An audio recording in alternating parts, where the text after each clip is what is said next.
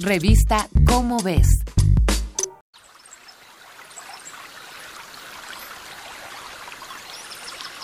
Si te preguntaran qué tienen en común los pingüinos, los gorriones, los camarones y los seres humanos, ¿qué dirías?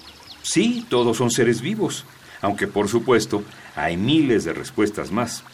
Lo que seguramente no imaginabas es que estas palabras describen parte de la trayectoria de la doctora Ana María Martínez Vázquez. ¿Y tú?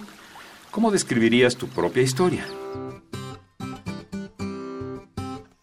Ana María Martínez Vázquez estudió química, ciencias y ciencias biológicas en la UNAM y en la UAM Iztapalapa. Desde 1999 trabaja como profesora en la Facultad de Química de nuestra máxima casa de estudios y dirigió en esta misma institución el Instituto de Materiales del 2012 al 2016. Lo que más le interesa a la doctora Martínez Vázquez es la reactividad química, la química computacional y los mecanismos de selección sexual de los animales. Sus estudios y su curiosidad la han llevado a algunos de los lugares más extraordinarios del planeta. En 2008, por ejemplo, Ana María se unió a un grupo de investigación en la Antártida.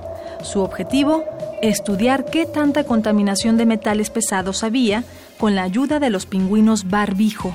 Al hacer el viaje, Ana María se convirtió en la primera mexicana en participar en una campaña de este tipo.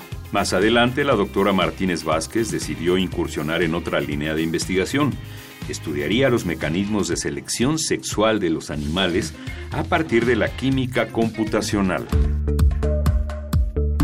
La doctora dirige ahora un grupo enfocado principalmente en aves como el gorrión mexicano. Su equipo analiza las sustancias que le dan el color rojo a sus plumas, el cual, cuando es intenso y brillante, es una señal de salud para las hembras. En cambio, cuando las plumas adquieren tonos amarillos, esto significa que la salud de los gorriones no es tan buena, pues han sido enjaulados, han estado en contacto con insecticidas o se encuentran enfermos. Desde esta lente se puede estudiar el comportamiento de muchas otras especies.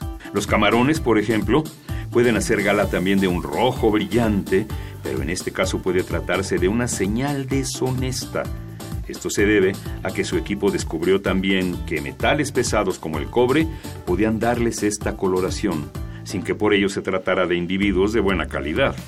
A los seres humanos, la doctora Martínez Vázquez nos estudia desde otra óptica.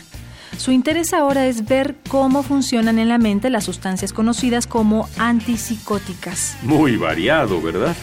Si alguna vez se pensó que había límites para el conocimiento, poco a poco la ciencia nos ha demostrado todo lo contrario.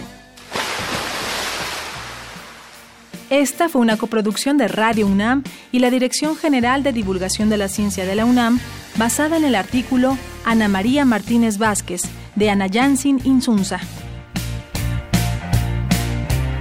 Revista Cómo ves.